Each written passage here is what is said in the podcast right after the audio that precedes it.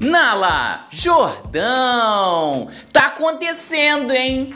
Tá acontecendo o que eu temia, gente. Meu Deus do céu, eu no momento desse, entendeu? Fim de ano, que é uma época que a gente já come muito, que a gente é induzido. Come peru, come chester, come não sei o que, pudim, entendeu? Ameixas, passas e tudo isso. O pessoal fica induzindo a gente, entendeu? Aí eu não tava, eu tava com a minha restrição. Falei, não vou baixar esse Uber Eats de jeito nenhum. Eles ficam mandando promoção, promoção, promoção. Eu falei, tá bom, vou baixar aqui só um pouquinho. Me deram um lanche grátis.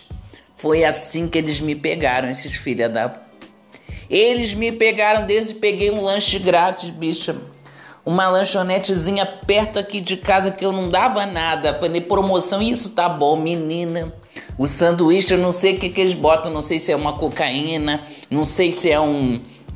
Entendeu? Um crack, uma, um, uma pedra, um cristal. Eu sei que o negócio vicia e agora eu tô pedindo direto. Eu tô preocupadíssima, hein? Como é que eu vou fazer com isso, gente? Que eu não tô podendo.